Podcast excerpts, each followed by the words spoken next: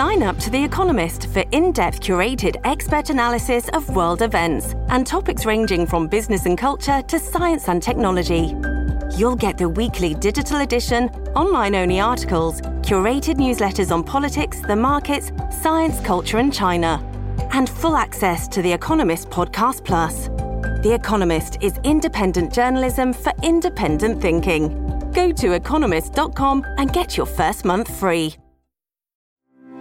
Ecobici y HSBC, la forma sencilla, divertida y ecológica de trasladarte por la ciudad, ahora con presencia en Coyoacán, presenta.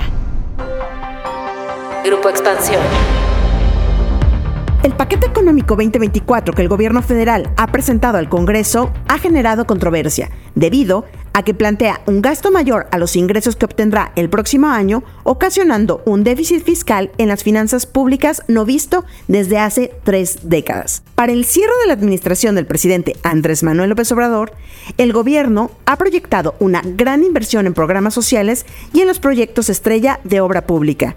Y sobre ello, la Secretaría de Hacienda ha asegurado que este gasto no pone en riesgo a las finanzas del país y que está garantizada la conducción eficiente de la deuda pública.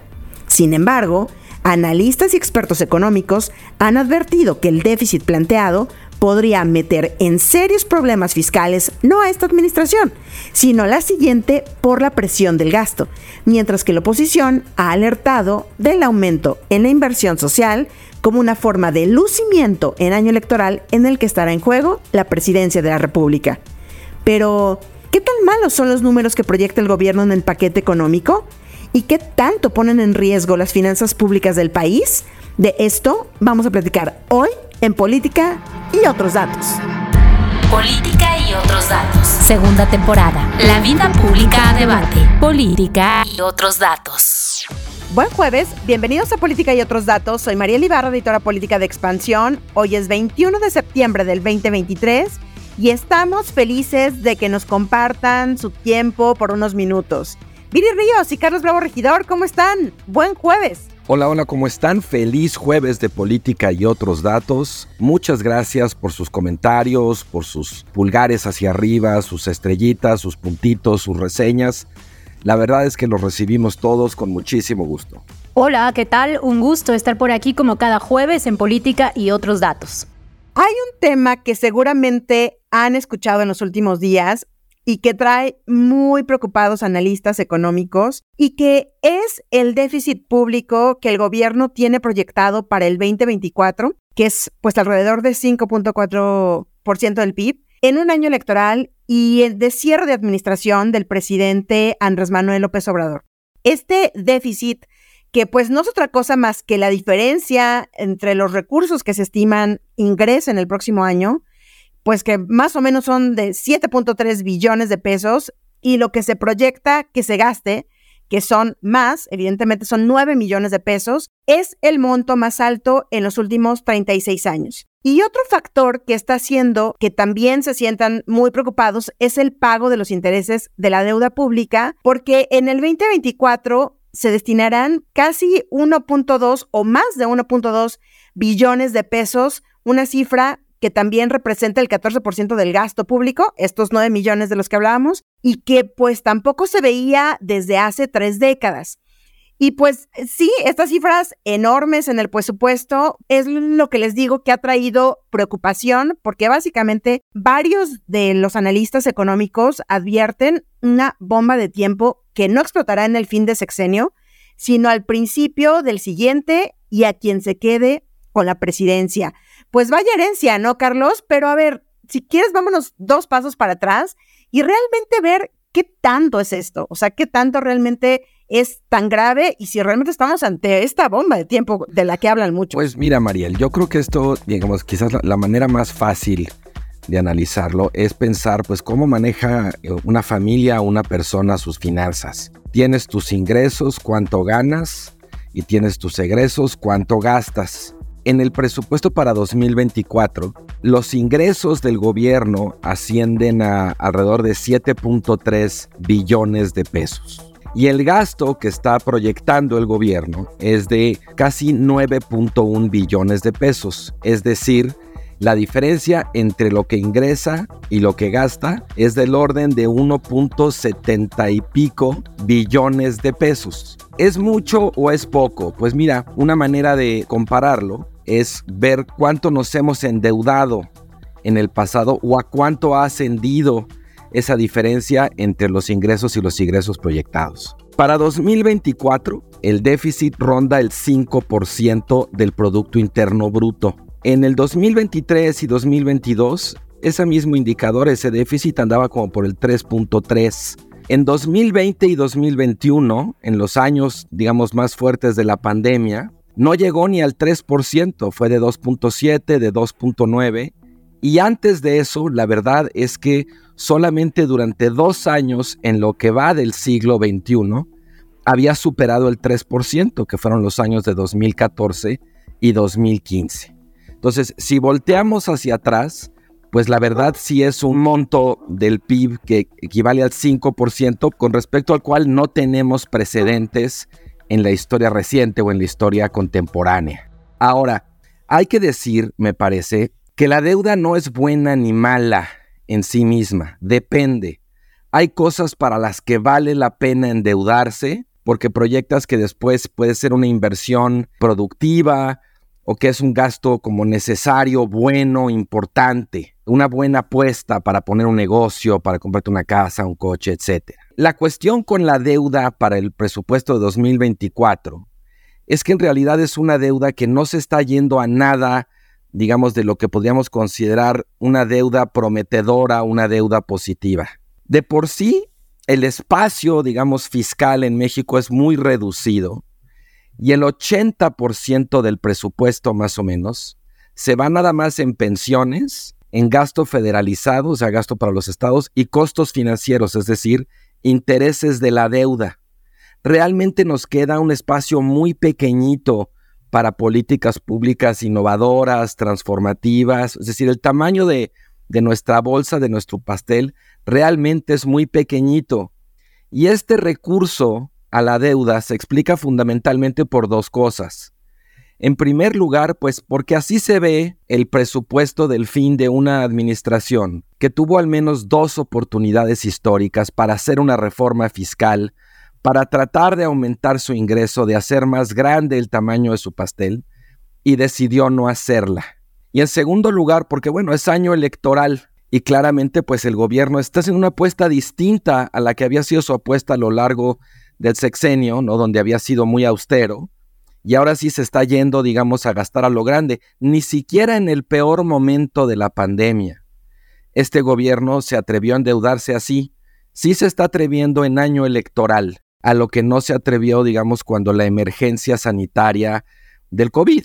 Y esa es una de las razones por las cuales, pues sí, hay mucha gente, digamos, sorprendida, asustada. Yo no creo, digamos, que en un escenario catastrófico que esto va a producir una crisis, pero sí es realmente, digamos, sorprendente, sobre todo por la trayectoria que traía este gobierno y por cómo se sale de los niveles de endeudamiento a los que nos tenía acostumbrados. Si comparamos el porcentaje del PIB de deuda que tiene México en general con otros países, podemos decir, no, hombre, pues hay países que tienen deudas arriba del 100% de su PIB, 120. México anda más o menos entre el 50 y el 60% de su PIB. Ahora, también, cuando tu economía es más grande, tu capacidad de endeudarte es mayor. Eso es normal así las personas. Cuando las personas tienen mucho dinero, pues les prestan más dinero que a las personas que tienen poco. Entonces, bueno, México está incurriendo en, una, en un endeudamiento arriba de 5 puntos del PIB y bueno, ahorita si quieren en el podcast seguimos viendo, pero cuando nos fijamos en rubros específicos, la verdad es que no está aumentando su gasto, no está gastando esa deuda, la verdad, donde debería de estarlo gastando. ¿Cómo lo estás viendo tú, Viri? Aquí aprovecho para hacer un comentario de un analista justamente financiero, económico, que tuvimos en el podcast Cuéntame de Economía, al que los invito, vayan a él terminando de escuchar política y otros datos, porque también tocan el tema, hacen un análisis del presupuesto del proyecto del paquete económico para el 2024 y tuvieron de invitado a Marco Cancino, director general de inteligencia pública, les quiero traer una frase que me gustó mucho de él que dice, el presupuesto generalmente es reflejo fiel del poder político de quien lo propone.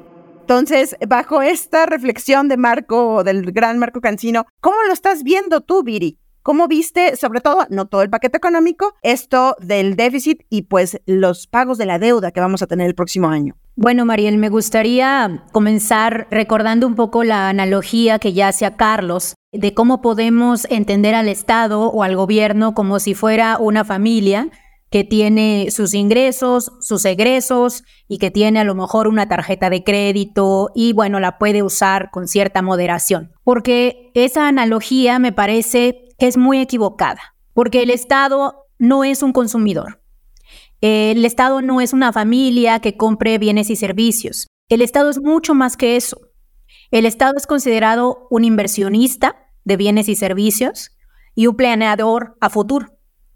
Es por eso que déficits que son aceptados y promovidos para los estados en todo el mundo no serían aceptables para una familia que pues no necesariamente está invirtiendo, sino que está consumiendo en el día a día de sus bienes y servicios. Esto hace que nosotros también podamos poner muy en perspectiva el dato, pues del tamaño del déficit, que ya nos decía un poco Carlos que era muy grande y tiene razón, es muy grande, es de 5.4%, y ese es el dato pues más grande que hemos visto en 20 años, me parece, quizá un poco más, ya nos lo decía Carlos.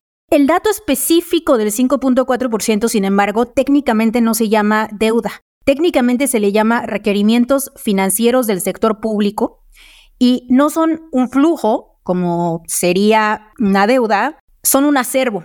La forma más adecuada de verdaderamente medir la deuda de un país con relación a su capacidad de pago no es por medio de los requerimientos financieros del sector público, por medio de ese dato del 5.4%. Es por medio de un dato que regularmente utilizan los economistas, que es la deuda cuantificada como puntos del PIB. Y si nosotros observamos ese parámetro para México, nos damos cuenta de que en realidad casi no ha cambiado a lo largo del sexenio.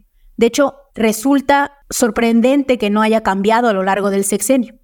La deuda pública actual como puntos del PIB se estima que para 2024 sea de 48.7 puntos, esto en los criterios presentados por la Secretaría de Hacienda, que de hecho es inferior a la deuda que teníamos en el 2020, cuando era de 49.9%, y que se parece muchísimo a la deuda que teníamos en el país cuando López Obrador llegó al poder en el año 2018, que era de por ahí del 45%. Los grandes incrementos de la deuda de este país se dieron del año 2008 al año 2016-2017. Para poner esto en perspectiva, en puntos del PIB, en el año 2008 la deuda era de más o menos 20 puntos del PIB. O sea, estamos hablando de que era de menos de la mitad de lo que tenemos ahora. Eso es en el año 2008. Para el año 2016, ya estaba en 48%, que de hecho es muy similar a la que tenemos ahora. Entonces, el gran endeudamiento de este país en realidad se dio en sexenios anteriores. Y lo que estamos observando actualmente en el gobierno de López Obrador es un gobierno que continúa, en mi opinión, irracionalmente apretándose el cinturón de formas que no debería. ¿Por qué? Porque si nosotros comparamos a México, ya nos decía esto un poco Carlos, con otros países del mundo, y si lo comparamos manzanas por manzanas, es decir, considerando el tamaño de la economía de cada uno de los países, México es uno de los países que menos deuda tiene alrededor del mundo. Estamos hablando de que otros países latinoamericanos tienen deudas del 70, el 80%, y no estoy hablando de Europa que llega a tener en ciertos lugares deudas de 100, 120 puntos de su PIB, porque bueno, podemos decir no somos europeos. Tampoco me parece correcto sugerir que porque la deuda se está incrementando en un año electoral, pues existan riesgos de que ese dinero se utilice de forma mala vida, pues en el año 2024. Yo en lo personal, y creo que hay muchos economistas que estarían de acuerdo conmigo, hubieran querido que el gobierno se endeudara desde el inicio. A mí me hubiera gustado un, gobierno que se hubiera endeudado quizá un poco más durante la pandemia, que hubiera aumentado el gasto social, que lo hubiera, es más, a mí me hubiera gustado un gobierno que hiciera una reforma fiscal. Pero si tú me pones a decidir entre un gobierno que continúe en la absoluta austeridad como el que hemos tenido ahora, o un gobierno que incurra en lo que estamos diciendo es un punto y medio más del PIB en realidad de deuda pública comparando 2024 con 2023 a cambio de aspectos muy importantes que ahorita vamos a discutir que están sucediendo en el presupuesto, que son dinero para terminar obras públicas importantes como el transísmico, que va a traer inversión a la región sur, terminar los trenes, terminar las refinerías, que bueno, no nos, a lo mejor no nos gustan a mí, yo no estoy convencida de la refinería, a mí sí me gusta el tren, pero se tienen que terminar. Y aumentar el gasto en salud, que estamos viendo un aumento muy importante en materia de salud. Yo sí creo que no debemos ser tan duros con el cuestionamiento de esa deuda. En realidad es una deuda tremendamente moderada para el tamaño de nuestra economía y para las necesidades de nuestro Estado. A ver, varias cosas que podemos ir deshilando. ¿Por qué hacerlo en este año? Cuando hubo condiciones que se pedían a gritos hacerlo, pues como justamente en la pandemia, no le demos vueltas, la pandemia 2020. No que se vaya a ir, digamos, a cooptar el voto, pues, ¿no? O sea, que este aumento vaya a comprar votos de la gente en la jornada electoral. No, no, no. Me refiero a que, ¿por qué dejar hasta el último? esto, ¿por qué no prever mejor las finanzas a lo largo del sexenio? Y si esto realmente, digamos, ya se está haciendo, es el presupuesto, vamos a ver cómo queda el presupuesto al final de las discusiones en el Congreso, pero ¿qué riesgos realmente hay? Pues no para el propio presidente, sino para, ya hemos hablado aquí en este podcast mucho, pues de que el dinero se agota y de que no existen mayores fondos de dónde sacar ya se terminaron varios de los fondos que teníamos disponibles. Entonces, la reforma fiscal que también se grita por su necesidad, ¿por qué hacerlo de esta forma? ¿Ustedes qué creen? A ver, yo como decía, y sí quiero ser muy claro aquí, para que no haya confusiones o tergiversaciones. O sea, yo en ningún momento dije que este endeudamiento fuera para meterle dinero a las elecciones para desviar los recursos. Simplemente dije que es, es el presupuesto de, del gobierno en año electoral. Y en efecto, creo que tu pregunta es muy pertinente, Mariel. ¿Por qué ser tan austero durante sus primeros cinco años y luego el último año contradecir toda esa filosofía de austeridad que de hecho este gobierno presumía como una virtud?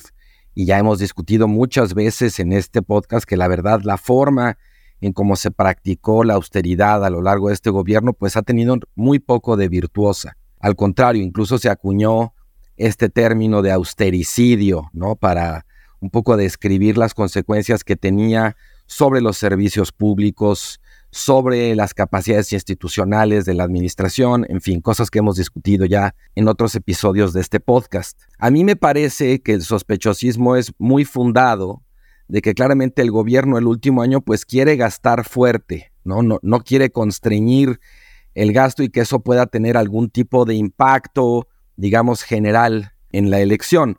También hay que decir, y esto casi no se ha discutido, que otra de las razones que explican por qué el endeudamiento tiene que ver con que hay ingresos públicos en varios rubros que decrecen. Por ejemplo, los ingresos petroleros. Para 2024 se proyecta cuestión de un billón de pesos por ingresos petroleros, que es poco más del 3% del PIB, lo cual representa un decrecimiento de alrededor del 24% comparado con 2023 y casi 30% menos que en 2022. Esto es resultado pues de que tenemos un precio eh, del petróleo bajo y todo el tema de las tasas que le aplican a Pemex que van cambiando, pero bueno, eso tiene desde luego un impacto negativo importante.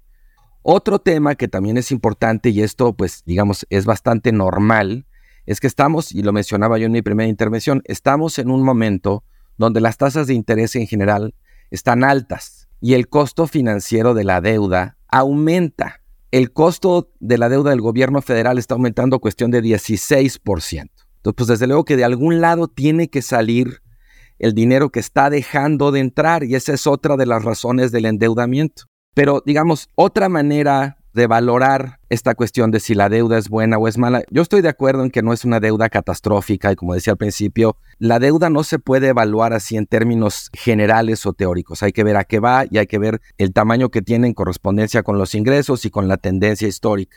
Hay una cosa que se llama el déficit primario. Y el déficit primario a lo que se refiere es, bueno, si tú agarras cuánto gana el país y luego le restas los gastos sin tomar en cuenta el pago de intereses de la deuda.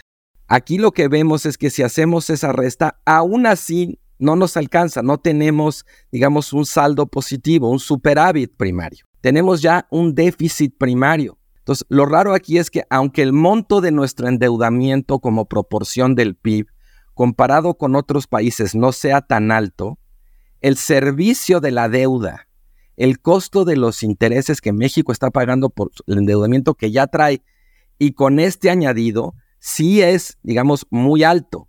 Este es un momento particularmente malo para endeudarse porque las tasas están muy altas.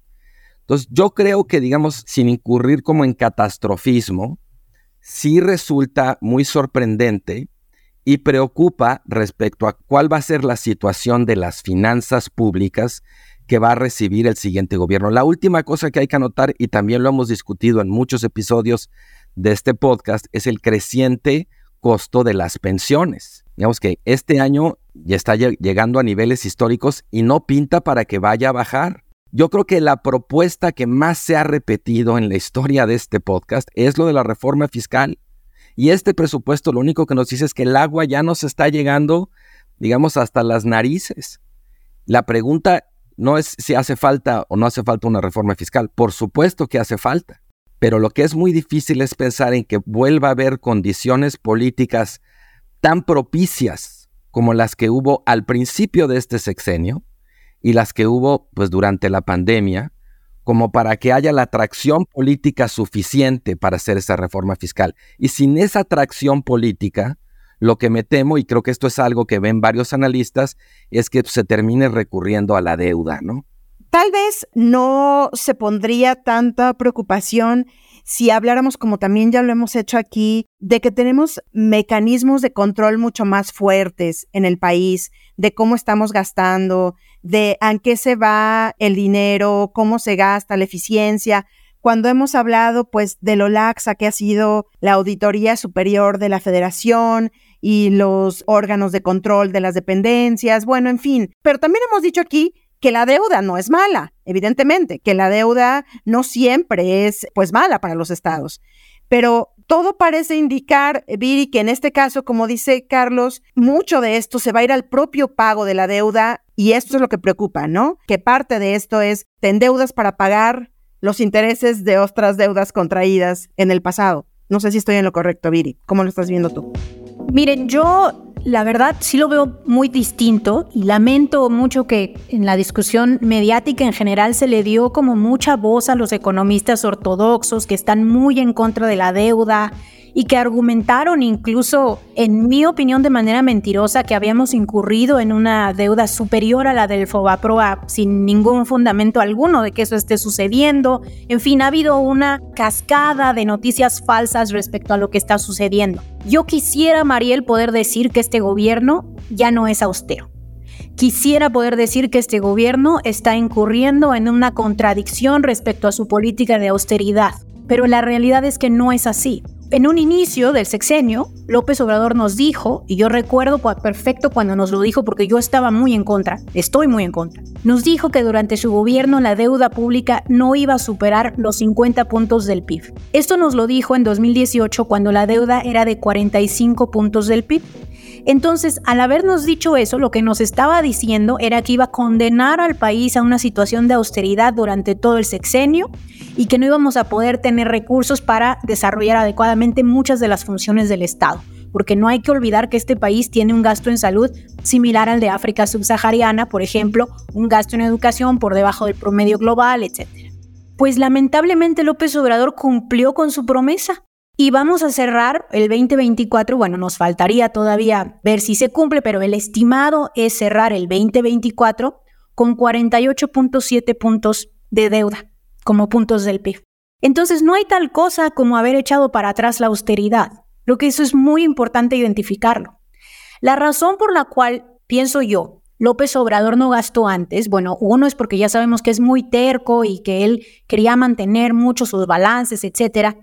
Pero la segunda es porque en varios momentos de su sexenio él sí llegó a estar muy cerca de superar los 50 puntos. Por ejemplo, durante la pandemia. En la pandemia no se endeudó, pero debido a cambios en el tipo de cambio, debido a la reducción del crecimiento de la economía y a otras variables que influyen en, la medición de la deuda, eh, pues nuestro país ya estaba en 49.9 puntos del PIB de deuda. O sea, a puntito, digamos, de que López Obrador no cumpliera con su promesa. Sin embargo, el año pasado, irónicamente, el año pasado fue como muy bueno para las finanzas públicas por una combinación que, menciona un profesor del TEC que a mí me gusta mucho su análisis, se llama Héctor Villarreal, y él comenta en un texto que hubo una combinación muy interesante de factores porque en 2022 la economía mexicana creció de manera más importante de lo que nos esperábamos. Hubo una inflación muy fuerte, se pagaron intereses de manera muy controlada y además el peso se fortaleció. Y la combinación de esas cuatro cosas hacen que, pues como que la deuda como puntos del PIB se reduzca.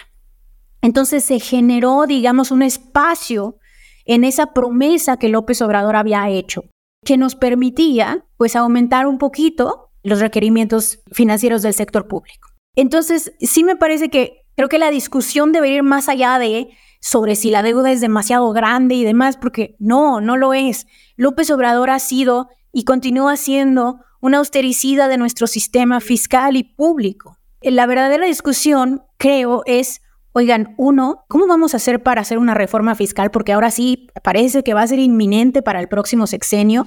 El 22% del dinero público se va en pensiones. O sea, imagínate, uno de cada cinco pesos se van en pensiones y eso que ni siquiera tenemos a la gran mayoría de la población pensionada todavía, o sea, eso va a crecer solamente con el tiempo porque además va a ser una población, la mexicana, que envejezca. Y dos, también me parece muy importante empezar a analizar cómo y dónde se gasta, ¿no? Y cómo vamos a poder aumentar nuestro gasto en inversión. Yo, por ejemplo, estoy muy a favor de que se haya invertido en el corredor transísmico, porque es una inversión que todo indica que puede funcionar, que puede traer trabajos, que puede traer inversiones. Yo estoy de acuerdo con el tren Maya, no me encanta su, la forma en la que lo hicieron con los problemas del medio ambiente, pero estoy a favor de que haya trenes de pasajeros en el sur y a que se promueva el turismo y a que se mueva de un lugar a otro. Yo estoy a favor de que se aumente el gasto social. Creo que tampoco podemos decir que el gobierno mexicano gasta de más cuando somos el país de la OCDE que menos gasta en gasto social. Pero pues lo que nos hace falta es más dinero, ¿no?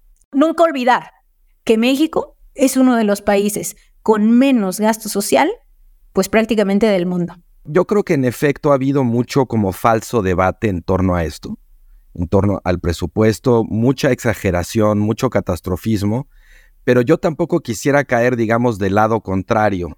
Decir, ah, no hay problema, no pasa nada. Yo, yo creo que este presupuesto sí nos arroja algunas señales preocupantes en cuanto al estrechamiento del espacio fiscal y, retomo lo, que decíamos. Eh, la necesidad de la reforma fiscal es cada vez más obvia, pero para nada es obvio que vaya a haber las condiciones para llevar a cabo esa reforma fiscal. Se, hubo un bulo que estuvo circulando de que se reducía en 50%, por ejemplo, el presupuesto a salud. No es así, es una cuestión de que ahora se va mucho dinero a, a Bienestar, pero en esa, esa discusión se perdió, digamos, buena parte del debate y yo creo que hay que anotar, que México está lejísimos todavía de tener el presupuesto mínimo, digamos que se espera de, países de su nivel de ingreso, un presupuesto del orden del 6% del PIB en salud. En educación lo mismo, no estamos entre el 4 y el 6% en el que tendríamos que estar. Todo este, este tema que se ha discutido muchísimo del sistema de cuidados, bueno, el presupuesto para cuidados no representa ni el 3% del gasto en pensiones. Esas son las discusiones sustantivas que deberíamos estar teniendo respecto al presupuesto y que no estamos teniendo. Este gobierno va a terminar y va a terminar, digamos, en una situación relativamente favorable, pero el siguiente gobierno va a llegar a tener que tomar decisiones drásticas y eso no nos va a gustar. Y solo recordar que, pues, al menos hasta ahorita, las futuras candidatas que tenemos a la vista, Xochitl Galvez, por el Frente y Claudia Sheinbaum por eh, Morena, ninguna de los dos hasta ahorita son partidarias de una reforma fiscal. Todavía creen que se puede tener mucho margen o un margen de maniobra con lo que se tiene actualmente, ¿no? Esperamos que las condiciones no cambien. O a, lo mejor lo dicen porque en año electoral nadie quiere ser el candidato que promueve la reforma fiscal. Exactamente, pues sí. No, fíjense que yo sí creo que hay una falta de visión muy importante en las dos candidatas porque me parece que ya debemos graduarnos de pensar que hablar de subir los impuestos está mal y que cuando hablamos de subir los impuestos estamos hablando de subírselos a Mariel y a Carlos y a Viri porque no es a nosotros a quien se nos deben subir los impuestos, es a las personas más ricas de este país, que además pagan muchísimo menos impuestos que nosotros, probablemente, o muchos de ellos pagan menos que nosotros. Y sí siento, me hubiera gustado, bueno, todavía falta ver cuál es la plataforma de Movimiento Ciudadano, pero a mí sí me hubiera gustado una plataforma más madura para el 2024, en donde se dijera, yo sí voy a subir los impuestos, pero no a ti, no a las clases medias, no a las clases bajas. Vamos a subirle los impuestos a quienes verdaderamente lo merecen y también vamos a reducir la evasión fiscal, la ilusión fiscal, todas las formas legales e ilegales que existen en este país para pues evadir el pago de impuestos. Y el otro elefante que tenemos en la habitación, pues la otra reforma en pensiones, ¿no? ¿Qué hacemos con todo el sistema de pensiones en México? Pero bueno, este ya será tema de algún otro podcast, al igual, Viri, que será tema de seguramente de algún otro podcast, esto que vimos también hace unos días y es pues el crecimiento económico que ha tenido el sur del país y que pues evidentemente años que no se veía y me parece que nos da también mucho para poder analizar en los siguientes capítulos. Por lo pronto, pues muchísimas gracias por acompañarnos hasta el final del episodio. No olviden activar el botón de seguir, la campanita de notificaciones, ponerle cinco estrellas y compartir si este podcast les gustó. Recuerden dejarnos sus comentarios y críticas en esta nueva sección de Spotify. Díganos ahí qué piensan, cómo ven sobre los temas que tratamos acá y qué otros temas les gustaría que tocáramos. Y también nos pueden comentar, como ya saben, en arroba expansión política, arroba Carlos Bravo arroba Virillón Bajo Ríos y arroba Mariel. Este podcast fue producido por Leo Luna. Cuídense mucho, nos escuchamos en el próximo episodio. Bye bye. Toda la información, detalles y seguimiento de los personajes políticos de México y el mundo en política.expansión.mx. Me enteré en expansión. Política y otros datos es un podcast de expansión. Ecobici y HSBC, la forma sencilla, divertida y ecológica de trasladarte por la ciudad, ahora con presencia en Coyoacán, presentó Lucky Land Casino asking people what's the weirdest place you've gotten lucky. Lucky? In line at the deli, I guess. Aha, in my dentist's office. More than once, actually. Do I have to say? Yes, you do. In the car before my kids' PTA meeting. Really? Yes. Excuse me, what's the weirdest place you've gotten lucky? I never win and tell. Well, there you have it. You can get lucky anywhere playing at LuckyLandSlots.com. Play for free right now. Are you feeling lucky? No purchase necessary. Void where prohibited by law. 18 plus. Terms and conditions apply. See website for details.